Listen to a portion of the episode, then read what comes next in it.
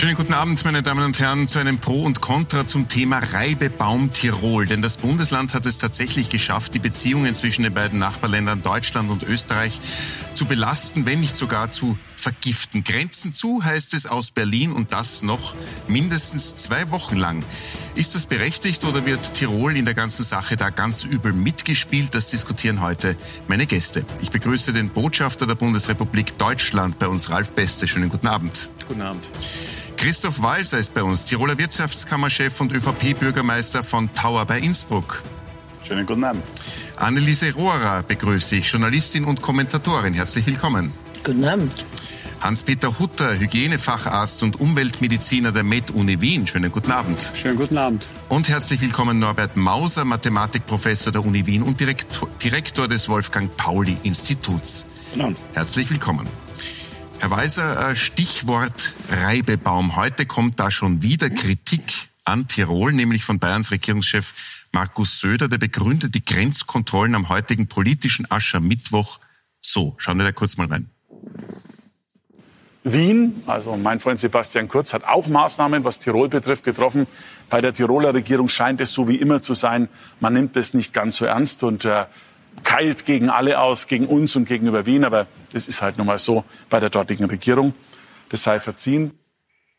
Ja, wer nicht hören will, muss fühlen, so ein bisschen der Sukkus, sagen die Nachbarn. Was sagen Sie dazu? Ich glaube, äh, man muss das ein bisschen entspannter betrachten, das Ganze. Ähm, die Töne, die momentan aus Bayern kommen, spiegeln aus meiner Sicht nicht das wider, was die Bevölkerung in Bayern auch denkt, vor allem auch die Bevölkerung in Tirol. Ähm, wir haben ein sehr, sehr gutes Verhältnis äh, zu Deutschland, zu den deutschen Bürgern. Und ich glaube, es ist höchst an der Zeit, äh, mit den Worten wieder abzurüsten. Nehmen Sie sich da selbst mit ein? Ich darf vielleicht dazu sagen, wenn man die letzten zwei Wochen ein bisschen äh, genauer betrachtet, ähm, meine Position ist ja nicht die, dass ich das offizielle Land Tirol immer vertreten habe, sondern ich bin der Wirtschaftskammerpräsident aus Tirol. Und meine Aufgabe war so gut wie möglich, äh, die Unternehmer und Unternehmerinnen zu vertreten. Und äh, wir haben eben das Problem gehabt, dass man aufgrund der Zahlen, die wir wahrscheinlich heute noch ein bisschen näher besprechen können, äh, einfach aus unserer Sicht sehr ungerecht aus Wien behandelt wurden. Und die Angst war sehr groß, dass man den Lockdown in Tirol verlängert, in den anderen Bundesländern aufhebt sozusagen. Und aus dem Grund äh, hat es vielleicht das eine oder andere schärfere Vote gebraucht, um auch Gehör zu finden. Ich glaube, das ist auch ein Grund, warum ich heute da sitzen kann. Und am Ende des Tages haben wir am Montag, gleich wie alle anderen in allen anderen Bundesländern, aufsperren können. Der Handel, die persönlichen Dienstleister. Und ich glaube, das war das Ziel von uns und das haben wir aus, äh, oder aus Sicht äh, der Wirtschaft auch erreicht. Frau Rohrer, als äh, politische Beobachterin, würden Sie sagen, war Tirol in dieser Sache uneinsichtig oder waren es überschießende Maßnahmen aus Wien oder aus Berlin? Ähm, ich glaube, es war überschießend äh, aus Tirol, vor allem äh, von Herrn Weiser, wobei ich glaube, niemand wirklich äh, je erkundet hat, was Sie gemeint haben, wie Sie gesagt haben, Rest Österreich wird die Tiroler noch kennenlernen. Äh, also mir stand da das Bild auf, jetzt kommen es mit den Schützen und gehen über die Enz wie seinerzeit. Das war einfach unsinnig.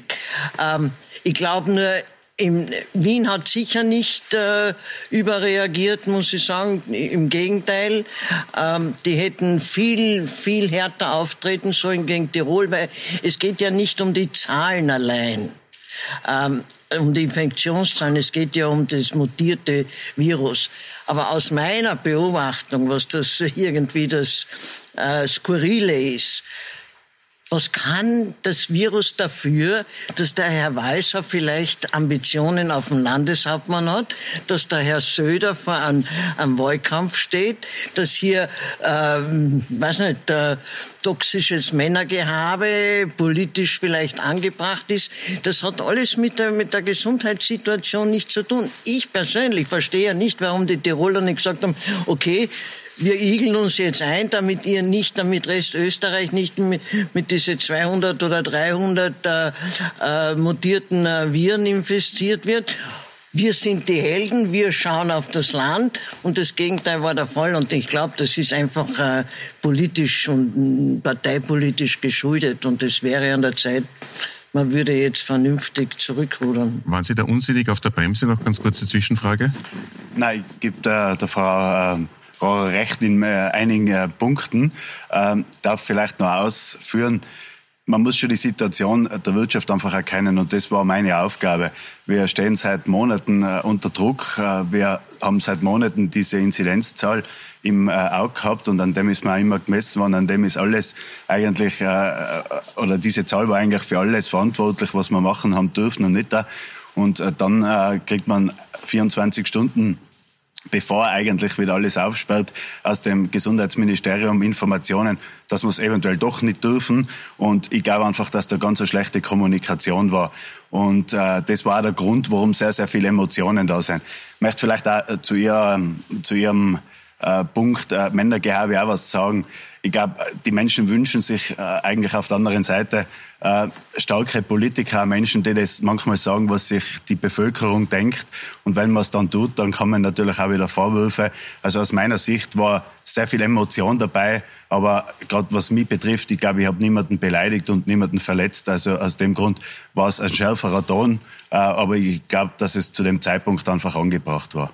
Ja, aber politisch, wenn, wenn, Sie haben ja nicht gedroht, ich weiß noch immer nicht, was Sie gemeint haben mit, wir werden Sie kennenlernen. Äh, ich bin eigentlich neugierig drauf und gespannt, was das gewesen wäre.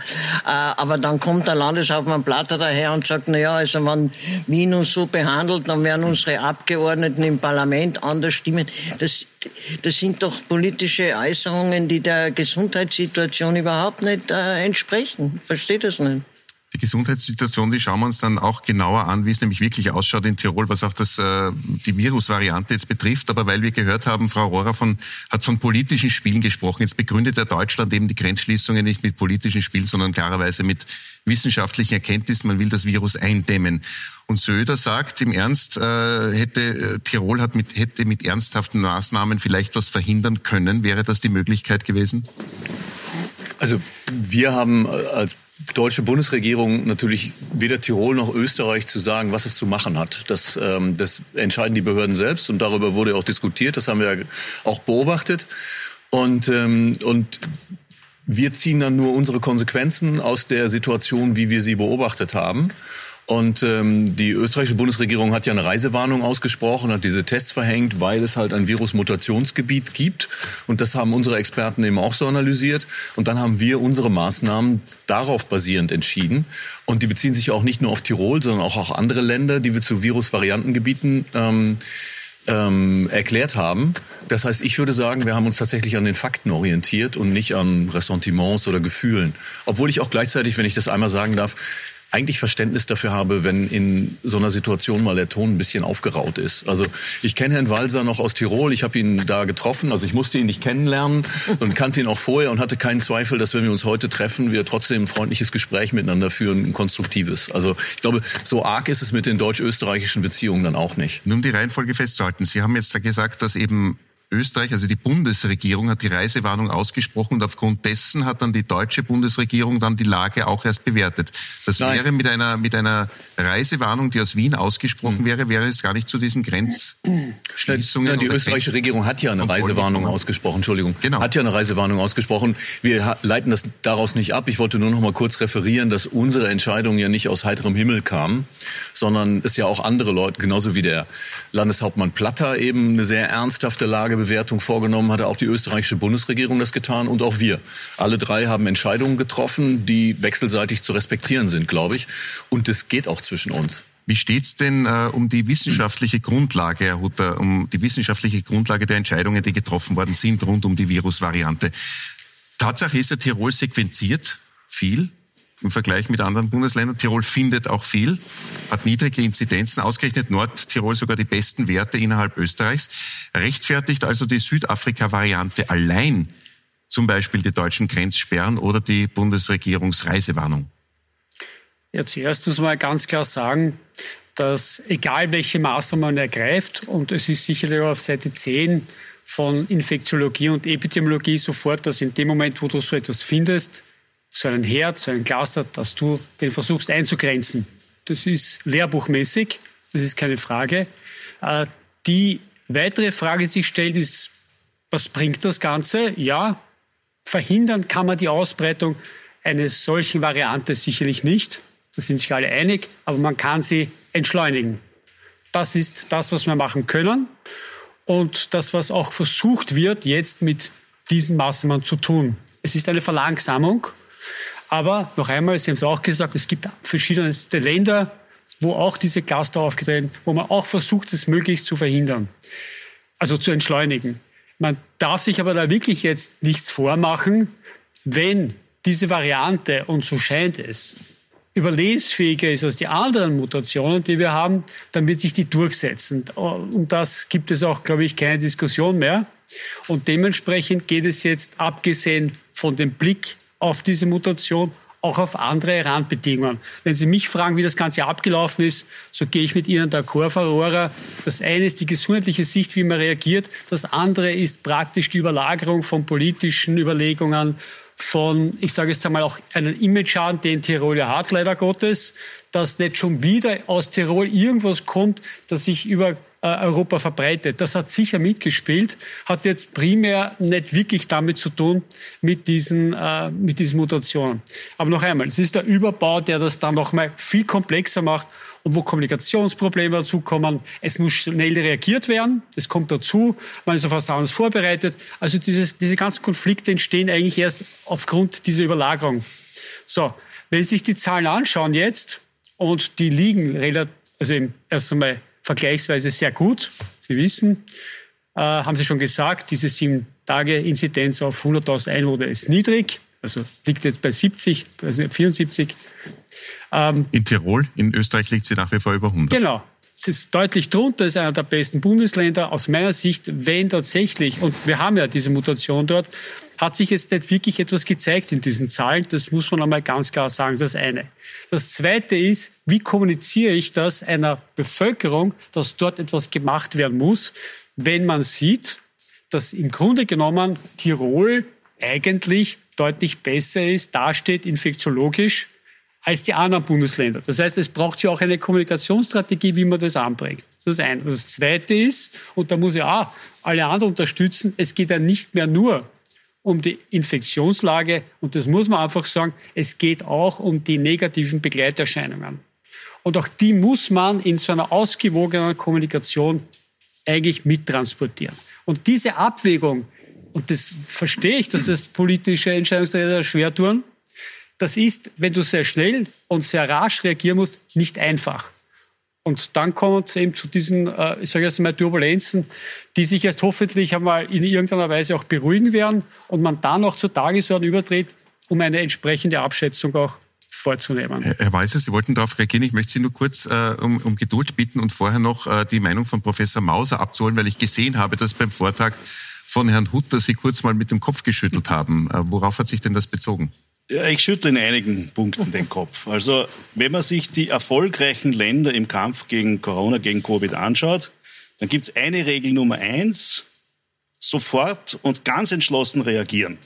Also es gibt momentan in äh, anderen Ländern drei Fälle, drei Fälle insgesamt. Da wird sofort ein Lockdown gemacht, und zwar innerhalb von Stunden. In China wurde eine 10 Millionen Einwohnerregion wegen 100 Fällen insgesamt sofort in einen drei Tage Lockdown und alle testen geschickt. Was wir in Österreich machen, was wir in Europa machen, aber ich bin nun mal Österreich, das berichten besonders, ist wieder das Herumwursteln und Zögern und Warten und wir haben ein föderales System und alles dauert lange. Im Moment, wo im Schwarz, im Bezirk Schwarz, diese, dieser größte Cluster der Mutation außerhalb von Südafrika aufgetreten ist, hätte man innerhalb von Stunden den Bezirk einfach in eine Quarantäne schicken müssen. Das geht auch gesetzlich in Österreich. Und die Tiroler hätten einfach nur mitspielen müssen, sagen, okay, wir helfen mit, wir sind jetzt solidarisch, gebt uns ein paar hunderttausend Pfizer-Dosen dafür, dass wir den Lockdown machen, werden wir geimpft. Wir wissen, es ist in unserem eigenen wirtschaftlichen Interesse, dass das jetzt nicht groß gekocht wird. Also das war ja ein Schuss ins Knie ersten Ranges von Tirol. Nicht sofort zu sagen, wir preschen sogar noch vor, wir Tiroler, das wäre ein Bezirk gewesen und den machen wir sofort dicht. Weil das Problem ist, und, und Herr Hutter, Sie reden von der Inzidenz, die tiefer liegt, in der Zahl der Inzidenz gibt es ja jetzt zwei Kurven. Als Mathematiker kann ich Ihnen das ein bisschen veranschaulichen. Die Inzidenz selber ist da und dann steigt hier die Mutation. Und die Gesamtzahl kann sogar sinken und die Gefahr wird immer größer, weil wenn einmal dann 80 Prozent der Fälle die Mutation sind, dann wird irgendwann die Kurve ganz schnell, ganz steil. Und diesen Fehler, irgendwie auf momentane Zahlen zu schauen und nicht das exponentielle Wachstum zu sehen, haben wir schon letzten Sommer gemacht. Letzten, und jetzt machen wir ihn wieder. Das heißt, natürlich muss jetzt reagiert werden, aber es ist schon wieder um zwei Wochen zu spät. Und das ist der Jammer. Ich habe zu Anfang gesagt, dass natürlich auf Seite 10, was ich mich erinnern kann, jetzt in dem Birkel, das ich mir vorstelle, schon drinsteht, dass man sofort eine Maßnahme ergreift, wo man das einkesselt. In dem Moment, wo das jetzt über einen Bezirk drüber schwappt, wird es immer schwieriger und selbstverständlich, wenn das jetzt eine Ortschaft ist, was auftritt, wäre und ist das klarerweise Nummer eins. Was ich gemeint habe, ist natürlich, dass wenn das dann zwei Wochen, drei Wochen dann so dahin dümpelt, ist das alles mehr oder minder, ja, nett, schön, aber es wird das überhaupt nicht verhindern. Um das nochmal klar zu machen, dass es sich ausbreitet. Es ist verzögert, aber es wird es niemand mehr aufhalten können. Also, auf Herrn Hutter wollte ich eigentlich eine Frage in die Runde stellen, das mich einfach interessieren wird. Das ist das, was man in Tirol derzeit einfach auch auf der Straße diskutiert, was die Menschen ähm, eigentlich auch beschäftigt und was man nicht nachvollziehen kann. Und zwar, wir haben die beste Inzidenzzahl und die Inzidenzzahl sagt ja das aus, was wir auf 100.000 äh, Menschen, also Einwohner, an Testungen rausbringen. Äh, wir testen mit Abstand am meisten in Tirol und wir waren auch mit Abstand die Ersten, die sequenzieren angefangen haben. Ich habe danach noch Zahlen da im Vergleich zu Deutschland, weil äh, Deutschland äh, testet ja wesentlich weniger wie Österreich. Da ist Österreich Paradeschüler. Ich rede jetzt nicht nur von Tirol, sondern von ganz Österreich. Und wenn diese Südafrika-Mutation so viel infektiöser ist, wie man sagt, da gibt es ja auch unterschiedliche Meinungen, also ganz sicher sind sich auch die Fachleute nicht, aber ich gehe jetzt einmal davon aus, dass es so wäre oder dass es so ist. Dann, es ist, also infektiöser äh, ist nein, es. Okay, es ist so, einigen wir uns ja. drauf, äh, dass es so ist. Dann muss aber das eigentlich heißen, dass entweder die Inzidenzzahl in Tirol ja schon explodieren hätte müssen, weil wir seit 23. Dezember diese Mutation in Tirol haben, oder der Umkehrschluss, und das ist das, was sich die Menschen in Tirol denken, Tirol arbeitet viel genauer und viel besser als viele andere Bundesländer, weil wir die niedrigste Inzidenzzahl haben. Und das würde mir mal in der Runde interessieren, wie man das äh, begründet. Ist da was dran, Mauser? Ja, das Argument, ist, das Argument ist an der Oberfläche äh, einleuchtend, aber es ist ja immer an der Oberfläche, wenn bei der Inzidenz die Mutation stark ansteigt, dann können wir in dem Teil sein, wo man es noch nicht sieht. Und vier Wochen später sind Aber wir, wir haben seit 23. Dezember diese Mutation. Zeit, das sind zwei das Monate jetzt. Lang. Ja, wir haben ja auch Maßnahmen, es wird ja noch immer gedämpft, aber auch ein langsames exponentielles Wachstum ist exponentiell und kann jederzeit hinaufgehen. Also, dass andere Länder sagen, ein Mutationsgebiet schotten wir ab, wenn ihr es nicht selber macht, ist verständlich aus der Angst, die man jetzt nicht ausrechnen kann, aber, aber, die man in anderen Ländern gesehen hat. Denken Sie an Irland oder, oder Länder, wo man das nicht gemacht hat und wo es dann explodiert ist. Da gebe ich Ihnen jetzt vollkommen recht. Ich darf, ich darf Ihnen jetzt was äh, gerade an Zahlen nochmal sagen, Richtung Deutschland. äh, wir haben die letzten zwölf Wochen, also wenn wir die Zahlen jetzt heute extra nochmal überprüfen lassen, dass nicht irgendwas äh, jetzt da im Raum steht, was nicht stimmt. In Deutschland sind die letzten zwölf Wochen 6,1 eine Million Menschen getestet worden und äh, Davon waren 648.000 positiv in den letzten zwölf Wochen. In Österreich sind 7,6 Millionen Menschen getestet worden, also mehr als in Deutschland, und davon waren 212.000 positiv. In den letzten vier Wochen umgerechnet heißt es für Deutschland, dass auf 1000 Einwohner 1,75 Personen getestet wurden und in Österreich 23 auf 1000. Und eine Sequenzierung in Österreich von 25 Prozent stattfindet. Und in Deutschland hat man heute auch in den Nachrichten gehört, versucht man in den nächsten Wochen auf 5 Prozent zu kommen. Und jetzt habe ich mir heute viele Experten angehört und die sagen, äh, ja logisch, wenn man mehr sequenziert, wenn man mehr testet und wenn Österreich mehr testet als wie Deutschland, dann heißt das, wir haben zehnmal so viel im Verhältnis, mhm. weil Öst, äh, äh, Deutschland einfach zehnmal so viele Einwohner hat. Äh, logisch ist dann, dass man in Deutschland viel weniger Mutationen findet und die Schwarz Ziffer sozusagen viel größer ist. Also eigentlich im Umkehrschluss, so sehen wir es auch in Tirol, ist die Frage, ob nicht wir uns vom Ausland eigentlich schützen sollten, weil, glaube ich, Österreich, ist eine legitime Frage, weil Österreich eigentlich, und da muss man auch der Bundesregierung ein Lob aussprechen, ist ja nicht äh, alles immer negativ, auch im Gesundheitsministerium nicht immer alles negativ, in der Teststrategie offensichtlich sehr, sehr gut am Weg sind. Hm. Botschafter. Ja, also ich kann sozusagen, äh, was die Teststrategie angeht, kann ich das relativ schlecht sagen. Das streite ich überhaupt nicht ab. Österreich testet, finde ich, wirklich vorbildlich. Finde das auch beeindruckend, war auch schon in Teststraßen und so weiter. Ähm, was das dann für das Ergebnis heißt, würde ich gerne, gerne andere zu sagen lassen. Aber ich ähm, möchte auch äh, möchte auf zwei, drei Punkte da ähm, direkt eingehen. Das eine, ähm, also wenn ich einen Brand sehe, dann lösche ich den oder versuche den zu löschen, egal ob ich weiß, ob es woanders auch noch brennt. So, also so, das sieht man eben einfach. Ähm, ob es solche Mutationsherde gibt in Deutschland, kann sein, dass wir das nicht wissen. Ich würde im Umkehrschluss auch niemals ähm, äh, Tirol oder Österreich das Recht abstreiten, das Gleiche zu tun. Was übrigens auch die österreichische Regierung uns signalisiert, dass sie sagen, natürlich habt ihr das Recht, das zu tun, um eure Bevölkerung zu schützen.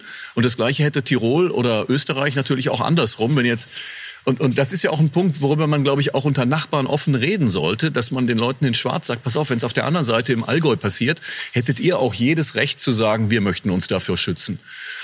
So, ohne dass man das persönlich meint oder als Angriff auf den anderen, sondern das ist ein Selbstschutz, der, glaube ich, legitim ist. Naja, das ist ja irgendwie das, äh, das, äh, die politische Heuchelei auf der österreichischen Seite jetzt. Weil wir machen das ja mit, äh, mit Tschechien, mit der Slowakei, mit Ungarn mhm. und mit Slowenien ganz gleich. Und wir haben das im Sommer mit Kroatien gemacht, was dann dazu geführt hat, dass die Urlauber zwölf Stunden an der Grenze gestanden mhm. sind. Das Problem ist ja nur, dass das, das sind faktische Sachen, wahrscheinlich auch mal mathematische Sachen und die sind dermaßen überfrachtet mit, äh, mit Politik. Ich meine, ich habe es zum Beispiel wirklich einfach überzogen gefunden, dass Sie am Sonntag äh, ins Außenministerium gehen mussten. Wozu? Mhm. Was hat das? Noch einmal, äh, dem Virus ist es völlig gleich, was sich da politisch abspielt. Mhm. Äh, es fehlt, es fehlt äh, wahrscheinlich äh, der ruhige Kopf oder es ist, äh, sind alle politisch äh, in Panik, dass es ihnen schaden kann, äh, da könnte man doch ganz anders vorgehen. Mhm. Natürlich hat Österreich das Recht, natürlich hat Deutschland das Recht, natürlich müsste Österreich nicht so wehleidig sein und die Tiroler schon überhaupt nicht. Und dann geht das alles durcheinander und die Leute kennen sich überhaupt nicht mehr aus und die Tiroler denken, na, der, der Rest der Republik ist überhaupt hysterisch. So ja. kommt man doch zu keiner hm. zu keiner wirklichen, ne, von Lösung eh kein Red, aber zu keiner äh, hilfreichen Praxis. Hm. Noch kurz die Reaktion dazu, Herr, Herr Botschafter, weil die Frau Rohrer das Treffen vom Sonntag angesprochen hat. Danach hat noch der Außenminister gesagt, Deutschland schneidet sich mit den Maßnahmen ins eigene Fleisch. Das heißt, Sie haben die deutsche Position offensichtlich nicht so erklärt, dass man hier in Österreich glücklich damit ist. Ja. Also äh, man muss ja nicht immer davon ausgehen, dass alle Argumente immer überzeugend sind. Ähm, das, äh, das gehört ja zu einem Gespräch und zu so einer Erfahrung auch dazu. Aber in so einem Gespräch geht es ja auch vor allen Dingen in erster Linie darum, dass die österreichische Regierung ihre Positionen erklärt. Und das, was der Außenminister angesprochen hat, ist ja eher, wenn ich das richtig verstanden habe, auch ein wirtschaftliches Kalkül gewesen. Sie angesprochen hat, dass unter den, unter den Transportbeschränkungen auch die deutsche Industrie leidet. Man hat ja diese großen Staus und so weiter gesehen. Und das würde ja auch in Deutschland niemand leugnen, genau, äh, dass, dass, dass unsere Lieferketten davon angefasst sind oder so. Aber den, das Spannungsverhältnis von wirtschaftlichem und gesundheitlichem Interesse erleben wir die ganze Zeit. Und wir haben jetzt in dem Fall eine Entscheidung getroffen, bei der wir sagen, wir nehmen das in Kauf, so bitter es ist, aber wir tun es. Und wenn der österreichische Außenminister das eben dann in der Bewertung anders sieht, dann ist das eine legitime Position. Die kann man natürlich auch haben. Aber wir wollen uns auch nicht ins eigene Fleisch schneiden, insofern, als wir es versäumen, einen, einen Infektionsherd unbeachtet zu lassen. Aber dazu nur eine Frage, eine kurze Frage. Ja. Warum waren die Deutschen eigentlich so ähm, nicht zögerlich, sondern haben es versäumt, äh, die, die systemrelevanten Berufe rechtzeitig äh, mhm. zu definieren, sodass es deshalb zu einem Chaos kommt? Das erwartet man doch von Deutschland nicht. Das ist doch alles so ordentlich. Danke für die, äh, danke für die Zuschreibung. Ähm, ich glaube, man muss auch sehen, dass, dass diese Virusvariantengebiete auch eine neue Institution sind. Also wir haben ähm, sowohl diese Bezeichnung relativ neu eingeführt, als auch die Mechanismen, die damit einhergehen. Und bis vorige Woche hatten wir als Virusvariantengebiete nur solche, die in Übersee waren, also die nur über Flugzeug zu erreichen waren. Dass wir dass wir Länder zu Virusvariantengebieten und entsprechende Konsequenzen daraus ziehen, war jetzt neu, dass wir unmittelbare Nachbarn ähm, damit belegt haben. Großbritannien und Irland sind halt überwiegend übers Flugzeug relativ leicht. Jetzt sind wir in einer Situation, wo es halt viel Landverkehr gibt. Zu Fuß. Man kann zu Fuß über die Grenze. Wie macht man Wendler. das? Und dafür mussten sich, dafür mussten sie, genau, dafür musste man, musste man Regeln finden und im Sinne der Eile, damit es halt schnell geschieht, hat man erstmal gesagt, was sozusagen verboten ist und hat dann gesagt, was machen wir für Ausnahmen. Dass das zu Verwerfungen führt, kann ich verstehen und dass das auch zu Ärger führt. Aber ich sage, es ist vielleicht besser, ähm, es gibt Ärger darüber, dass es unverständliche Ausnahmen gibt, als dass es gar keine Ausnahmen gibt. Diese Liste der systemrelevanten äh, Berufe, die ist auf europäischer Ebene voriges Jahr ähm, ausgearbeitet worden.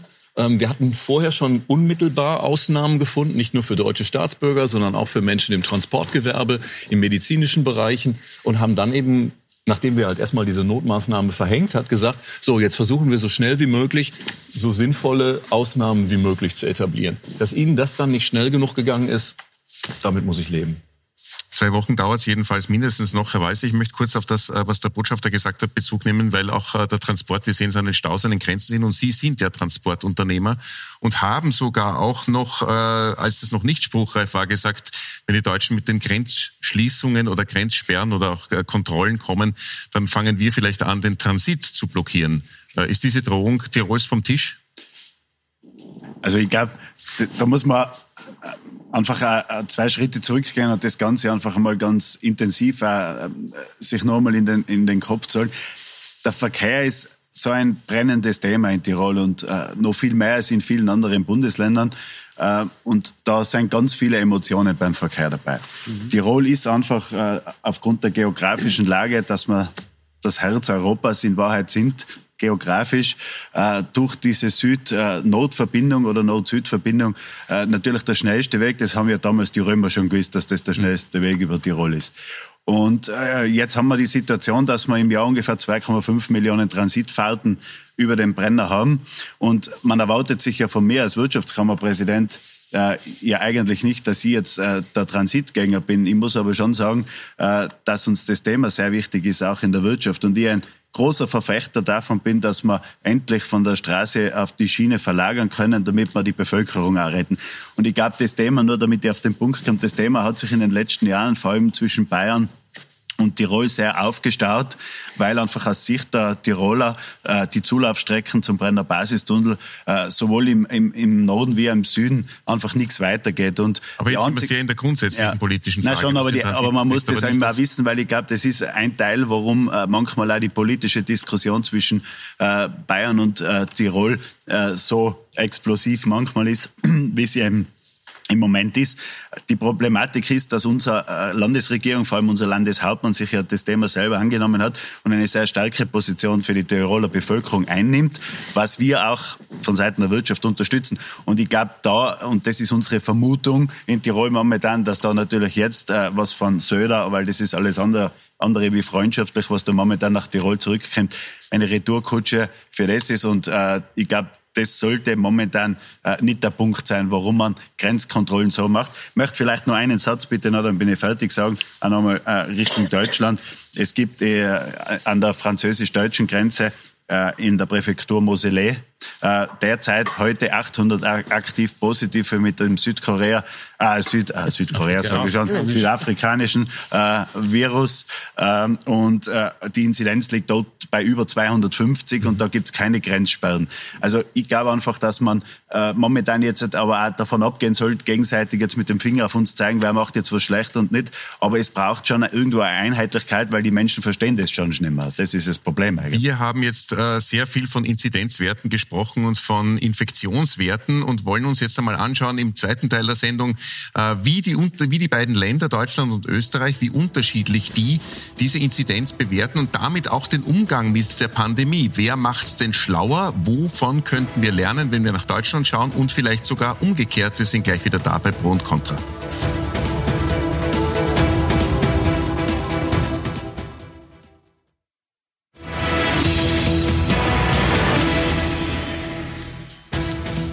Wir sind zurück bei Pro und Contra, meine Damen und Herren. Es geht um die Teststrategien in den beiden Ländern Deutschland und Österreich. Es geht um die Grenzschließungen und Grenzkontrollen zu Tirol. Und wir haben in der ganzen Pause jetzt äh, sehr lebhaft diskutiert, welche Zahlen denn anhand welcher Zahlen entschieden wird, welche Maßnahmen getroffen werden. Wie ist denn das tatsächlich mit der Inzidenz, Herr Professor Mauser?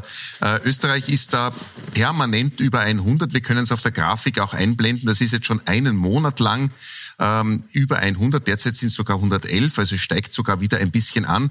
Deutschland hat ungefähr die Hälfte davon und die wollen sogar auf 35 runter.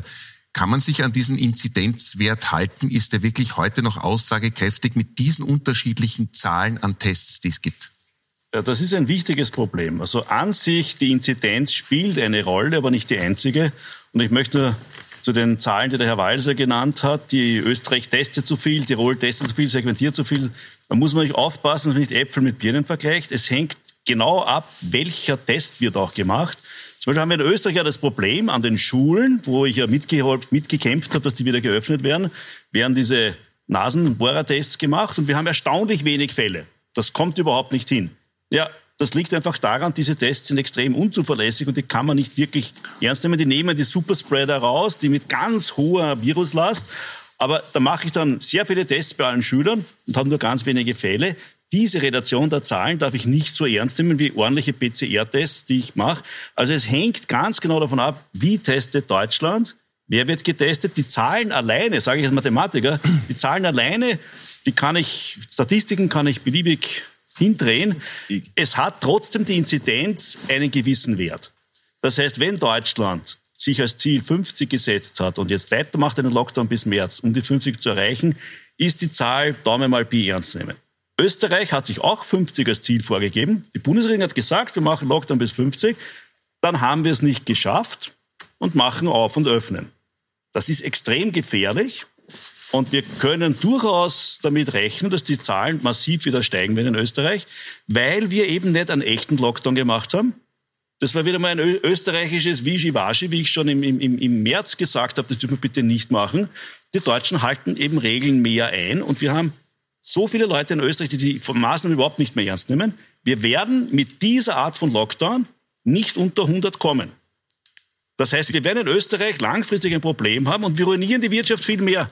Ein kurzer, harter Lockdown ist wesentlich sinnvoller als im Lockdown seit November eigentlich, wo die Restaurants sterben und andere Wirtschaftsbereiche sterben. Sind Sie mit diesen... Nein, ja, ganz, ganz kurz muss ich ja. noch den Herrn Professor Hutter dazu holen, weil ich möchte wissen, ob die beiden Wissenschaftler da d'accord sind, was diesen Befund betrifft. Also aus unserer Sicht, wenn man es epidemiologisch betrachtet, ist es so, dass in den letzten Wochen es wirklich eine stabile Situation ist. Wir dümpeln so um die 100, wenn man jetzt diese Inzidenzzahl auf 100.000 sieben Tage wert hernimmt. Ähm, es zeigt sich, dass trotz der Öffnung, auch jetzt bis heute, es nicht tatsächlich einen Anstieg gegeben hat, trotz Öffnung von Schulen und von Einzelhandel. Ähm, was die Zahlen anlangt, sehen wir, so haben es wir es einmal angeschaut, ist, dass die Anzahl von positiven Tests ungefähr bei 1% liegt. Ja? Und das ist in etwa dieselbe Zahl, die wir gehabt haben im August, im Juli letzten Jahres bis September. Nummer eins, ich gehe Sicherlich ist es richtig, es sind unterschiedliche Testsysteme, mit denen sind wir nicht happy. Aber noch einmal, es hilft uns auch, auch wenn es eine größere Unsicherheit ist bei den Kindern, es hilft uns eine Öffnung. Und die ist aus meiner Sicht sehr wichtig. Sie haben auch dafür gekämpft, wir genauso. Der zweite Punkt ist, äh, es ist schon, es hat schon etwas mit Anzahl zu tun. Das haben wir eh gesagt, auch wenn die Tests unterschiedlich sind.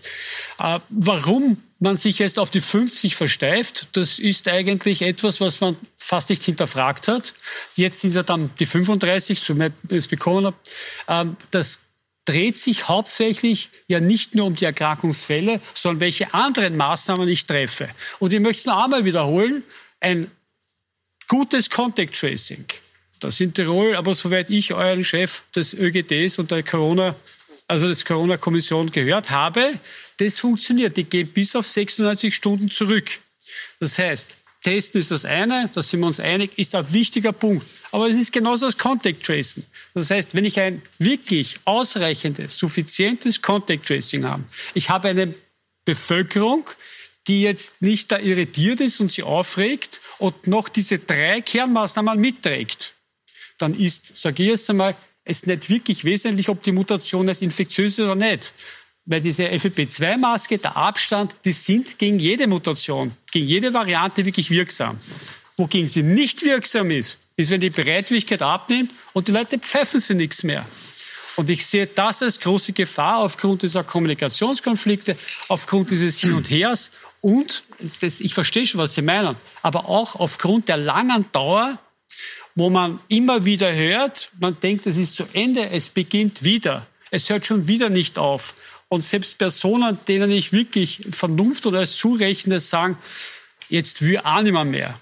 Daraus folgt, um diese Bereitwilligkeit aufrechtzuerhalten, denke ich auch bei 100 mit den entsprechenden Rahmenbedingungen ist es möglich, weitere Öffnungsschritte, ich sage jetzt ganz bewusst, anzudenken. Denn auch andenken und überlegen, wie es geht, denke ich, ist eine positive Perspektive nach vorne. Und die braucht es. Und da gibt es einige Punkte, die man definitiv aus meiner Sicht schon heute öffnen kann.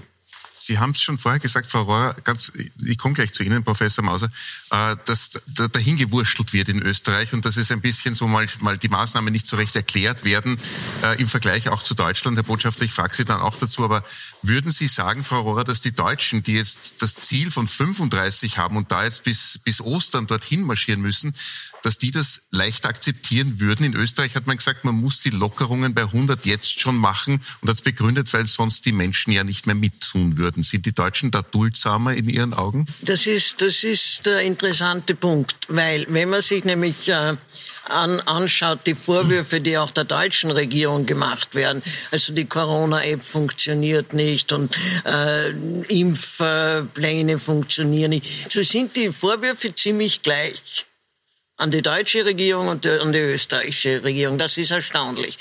Was anders ist, ist die Disziplin der Leute. Mhm. Wir sind einfach ein Land, wir sind einfach Schlitzohren. Wir sind ein Land der Schlupflöcher und, und äh, des Umgehens und das schlägt sich durch bei den Leuten. Genau. Das sind die Deutschen einfach äh, wirklich disziplinierter der Österreicher würde augenzwinkernd sagen, naja, vielleicht obrigkeitshöriger. Aber in dieser Situation ist mit Disziplin viel mehr zu erreichen wie mit allen anderen Dingen. Und da sind sie besser. Aber ganz kurz noch das. Also es gab schon Disziplin, ich, Im Frühjahr. Ja, Im die, ja, aber auch nachdem wir mehr oder weniger letzte, letztes Land in Europa und auf der Welt waren mit über 550 Sieben-Tages-Inzidenz. Das muss man auch sagen. Und von dort haben wir uns auch, und das muss man auch sagen, da waren viele Menschen tatsächlich umsetzwillig, weil sonst wären wir nie auf die 100 kommen. Ja, das muss man ganz klar sagen. Es war ein enormer Erfolg für das Sittenbild, das Sie auch ein bisschen beschreiben. Ja, also dass wir nicht weiterkommen, ist das eine. Aber dass wir wirklich viel geschafft haben, ist das andere. Ja, aber der Herbst war nur so schlimm, weil die Disziplinlosigkeit und die Planungslosigkeit und die Unsicherheit im Sommer so groß waren. Gab es aber, diese Welle gab es ja bei allen, in, in, vielen anderen Ländern auch. Aber noch, da war halt die, die, sag mal, das Phänomen der ganz kleinen Zahlen, wo jeder gesagt hat, das ist eh schon aus. Da war auch die Kommunikation nicht okay, denn Sie wissen, die Maske wurde dann auf einmal abgeschafft, das war alles wurscht, haben sich auch einzige, einige, ähm, einige, na, äh, einige Landeshauptmänner dann auch so eben präsentiert. Warum machen wir das überhaupt noch? Das wollten wir immer verhindern, dass es das nicht ist. Und dann ist es halt eingerissen. Ich denke, das gibt es nicht mehr. Also es gab massive, schwere Fehler auf allen Ebenen, auch die Bundesregierung, ähm, dass wir den Sommer verschlafen haben, dass wir den, wie Sie richtig gesagt haben, die Zahlen waren nicht so schlimm, aber exponentieller Anstieg, 20 Prozent mehr heißt, einmal ist es vier, einmal ist es fünf, dann ist es sieben, das klingt noch nicht viel, aber dann kommt der steile Anstieg. Und das ist das momentane Risiko. Man sagt, jetzt sind wir eh von der Inzidenz 550 auf 100 runtergekommen, aber waren wir eh brav, können wir eigentlich mehr lockern. Das ist extrem gefährlich, wenn man weiß, dass die Mutation jetzt bei den Fällen ja immer mehr wird.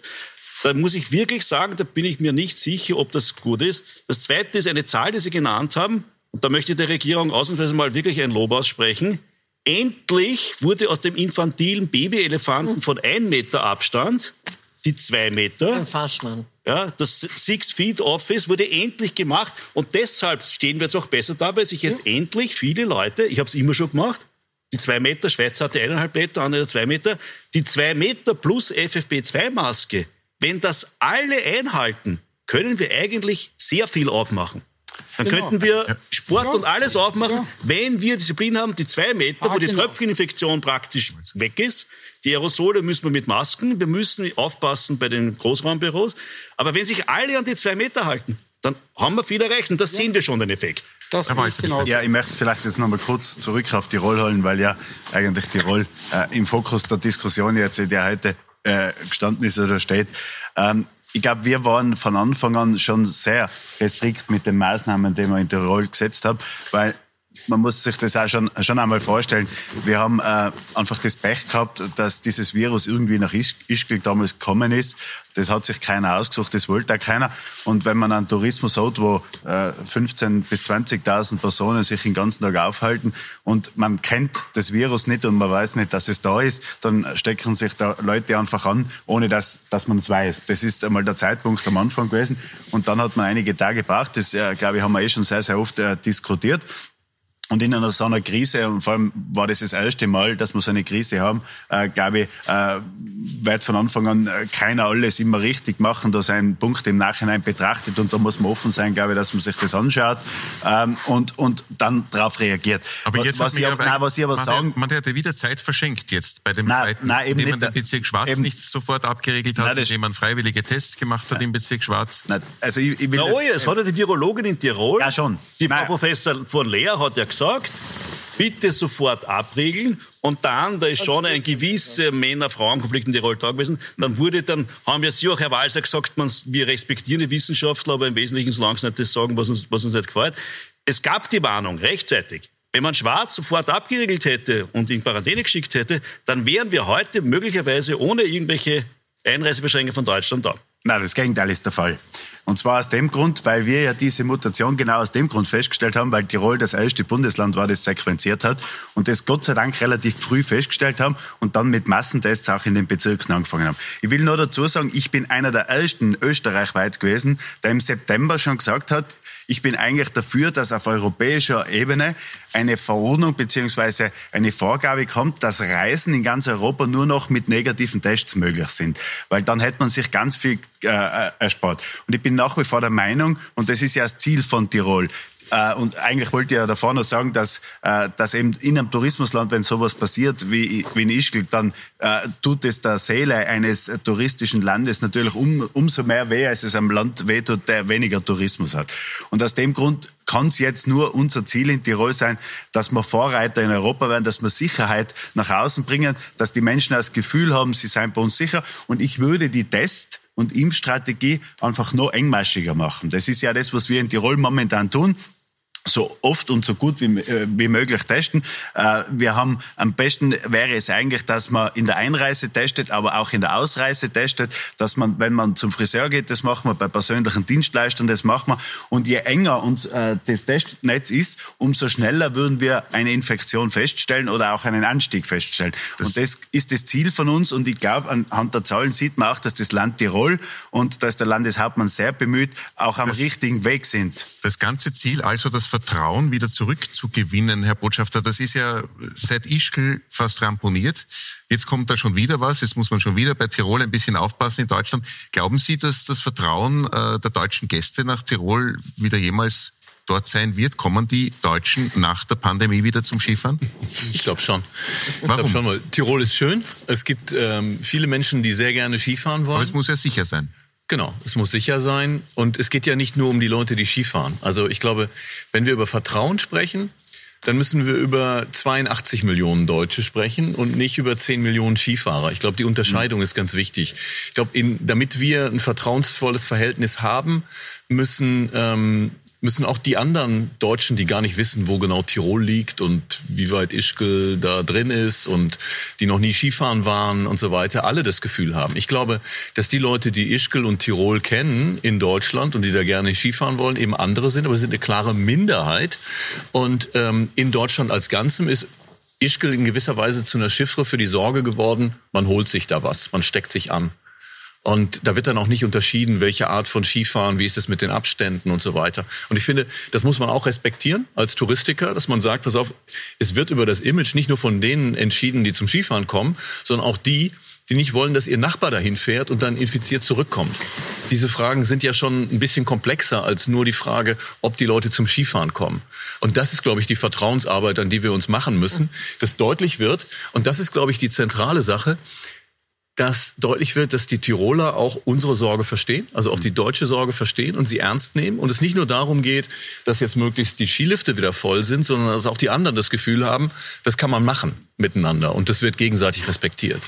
Ich will ja dazu sagen, also gebe Ihnen zu 100 Prozent recht. Und ich glaube auch, äh, wenn äh, wir gemeinsam diese Pandemie irgendwie äh, bekämpft haben oder zumindest wieder eine Situation haben, dass wir reisen können, dann werden ganz viele Gäste nach Tirol auch wieder kommen, weil wir ein gastfreundliches Land sein. Ich glaube, das ist über viele Grenzen hinaus bekannt. Die Tiroler sind auch manchmal stur, das gebe ich auch ganz ehrlich zu. Aber das zeichnet ja auch eine, ein, ein Volk aus, dass man seine Eigenheiten hat. Ich glaube, Wien ist auch anders wie Tirol und darf das auch ja, noch mal sagen, weil man das ja, ja oft, weil, ja, weil man das ja oft auch unterstellt worden ist die letzten Tage. Äh, Wien ist meine Lieblingsstadt. Ich bin heute Nachmittag früher da gewesen, äh, bin zwei Stunden durch Wien spaziert. Das ist eine wunderschöne Stadt und das Flair ist super. Also ich glaube, das Ziel von uns allen muss jetzt sein, dass man nicht äh, von einer Region auf die andere mit dem Finger zeigt, sondern dass wir gemeinsam versuchen, aus dieser Situation herauszukommen. Und ich bin überzeugt davon, dass Tirol dann auch wieder ein guter Gastgeber sein wird. Ich glaube, wir haben, vielleicht darf ich die zwei Sätze noch sagen, wir haben auch äh, in dieser Krise eine Chance, äh, auch in Tirol, aber in ganz Österreich, Tirol ist ja viel mehr wie nur Après-Ski. Tirol hat eine hohe Qualität an Gastronomie, mhm. Herr Botschafter weiß es, an, an, an Hotels. Wir, müssen, wir haben wunderschöne Berge. Wir müssen Nein, muss, man einmal, muss man einmal nützen, wenn man es hat. Aber ich glaube, aus dem, den Herrn Weischer aus dem Grund, ja. äh, glaube ich, kann man die, die Gäste ja wieder. Die Engländer, die äh, Gruppe an Engländern, die jetzt wieder aufgefallen sind, waren die in Tirol oder waren die in Salzburg? Die, Nein, waren, die in waren in Tirol ich gebe Ihnen recht. Und solche Punkte wie auch in Wie kann das sein Nein, nach aber, diesen aber Wochen? Ich, also ich gebe Ihnen recht. Noch diese, einmal. Diese Frage haben wir uns ja auch gestellt. Glauben Sie ernsthaft, dass das das Ziel von uns Tirolern war, dass sowas jetzt in Tirol auftaucht? Es gibt eine Gesetzeslücke und die ist nicht in Tirol gelegen, dass die überhaupt nach Tirol äh, kommen können. Ja, Kein aber das Mensch muss doch jemand sehen, wenn sich da eine Gruppe von englischen Skifahrern herumtreibt und Party macht. Ich meine, das ist wirklich... Nein, ist ein Fehler. Ich gebe Ihnen vollkommen recht. Aber darf ich noch mal nur eines noch zu den Deutschen, zur Disziplin. Äh, die Leute sagen, letzte Woche in Wien, Lockdown gleich wie in Deutschland. In Wien war die Innenstadt schwarz vor Menschen, mhm. schwarz. Also, in München ist es angeblich leer. Also, das also, ist der Unterschied. Frau, Rohrer, vielleicht darf ich das noch eine, eine ganz kurz einen Herr Weißer, wir sind schon am Ende der Sendung, deswegen wollte ich noch den also, fragen. Dass das, das, äh, sozusagen das Lob der deutschen Disziplin so einhellig ist, vielleicht äh, auch zu genießen, aber das fällt den Deutschen auch nicht leicht. Und da würde ich auch um, also auch um Verständnis für bitten. Ähm, äh, ja, die Deutschen tragen diese, diese Maßnahmen mit und es gibt eine Mehrheit, aber sie ist auch geringer als vorher. Also auch in Deutschland sinkt natürlich das Verständnis für diese langen, harten Maßnahmen. Und deswegen steigt dann auch der Unmut. Und deswegen schauen die Deutschen auch eben darauf, wie läuft es halt woanders? Wie gefährden wir uns? Man hat, man hat Sorge und auch Angst darum, dass das, was man sich im Innern hart erarbeitet hat, dann durch andere Nachbarn oder was auch immer eingetragen wird. Und das ist dann eben auch nicht Boshaftigkeit gegenüber jemandem, sondern es ist eher um die Sorge darum, dass man das, was man sich hart erarbeitet hat und was auch den disziplinierten Deutschen nicht leicht fällt, das machen wir auch nicht gerne, ähm, dann dadurch gefährdet wird. Da würde ich um Verständnis bitten, dass wir das eben nicht gegen jemanden meinen, sondern für uns. Ich will nur vielleicht aus Tiroler Sicht noch sagen, äh, der letzte, der letzte Satz von mir. Äh, Herr Walser, jetzt muss ich aber schon mal ein Kontra geben auch. Herr Walser, die Öffnung der Skilifte war ein ganz schwerer Fehler und das hat viel Negatives bewirkt. Nein, von allen Sportarten, ist, nein, nein, von allen Sportarten, die man jetzt machen kann, ist das Skifahren, Herr Wald, Herr Wald, lass mal was, ist das Skifahren, man hätte auch Schwimmbäder aufmachen können mit Schwimmvereinen, mit Schwimmschulen. Es hätte viele Sportarten gegeben, der Volksgesundheit mehr zuträglich ist als das Skifahren, dass ausgerechnet das Skifahren, die Skilifte aufnehmen die hätten zugesperrt gehört. Nein. Und das war ein ganz falsches Signal. Und dass dann da irgendwelche Gaster mit 109 Skilehrern in Salzburg sind nein, und so, das war etwas, was ich Tirol ins Knie geschossen hat. Ein Satz noch von Professor Hutter und dann noch mal ein Schlusswort von Herrn Weiß. Also Nummer eins, ich denke, wenn man wirklich ganz Deutschland signalisieren will, was wir tun, dann ist es klar, dass wenn es Öffnungen gibt, und ich bin der Meinung, dass sofort auch was Kindersportanlagen, Kinderbewegung, Sozialräume, dass die öffnen müssen. Da muss man zeigen, wie es geht. Da muss man eben zeigen, dass man mit Präventionskonzepten, mit Ideen, mit klugen Konzepten man sowohl die Pandemie eindämmen kann, aber auch ein Leben führen kann mit mehr Bewegungsfreiheit. Und ich glaube, wenn das rüberkommt, dass wir das nicht einfach so machen, mhm. ja, mit einem Schlendrian, sondern dass man das klug macht, ist das auch eine Botschaft nach, äh, zu euch, für euch, dass wir das ernst nehmen, aber doch mit Vorsicht. Ein, also ich will zum Skifahren noch was sagen, weil äh, dem widerspricht ich massiv. Ich bin die letzten Wochen auch mit meinen Kindern, ich habe vier Kinder auch, äh, äh, immer wieder Skifahren gewesen. Wir waren alleine auf der Piste. Und in der äh, Gondel, in der Seilbahn haben wir Maske getragen, also das Ansteckungsrisiko ist gering. Ich bin heute durch Wien spaziert, habe die Eislaufplätze gesehen. Da sind wesentlich mehr Menschen auf den Eislaufplätzen als wie bei uns in der freien Natur auf den Pisten. Und der Skisport, und das kann man vielleicht äh, in Wien nicht so äh, fest stellen, wie wir es oder, oder so wahrnehmen, wie wir es in Tirol machen, ist ein Volkssport in Tirol. Und wenn man den in Tiroler nimmt, dann sind wir grantig. Und aus dem Grund war es eine richtige Entscheidung, weil, es, ab, nein, nein, weil es absolut keine Gefahr auf der Piste gegeben hat. Und man hat es ja von der AGES bestätigt bekommen, dass beim Skifahren niemand angesteckt Das Wichtigste ist. ist, dass heute am Abend niemand grantig ist. Meine Damen und Herren, vielen Dank fürs Diskutieren, dass Sie da waren. Wir werden uns vielleicht noch öfters unterhalten, weil es immer wieder Maßnahmen geben wird, die den einen nicht schmecken und die manchmal notwendig sein könnten oder vielleicht auch überzogen sind. Tatsächlich also war das jetzt eine Diskussion zum Reibebaum Tirol. Es wurde etwas gerieben und es wurde aber auch äh, Versöhnliches am Ende dann doch noch auch manchmal gesagt. Schauen wir, wie es weitergeht bei Pro und Contra. Schönen Abend auf Puls 24.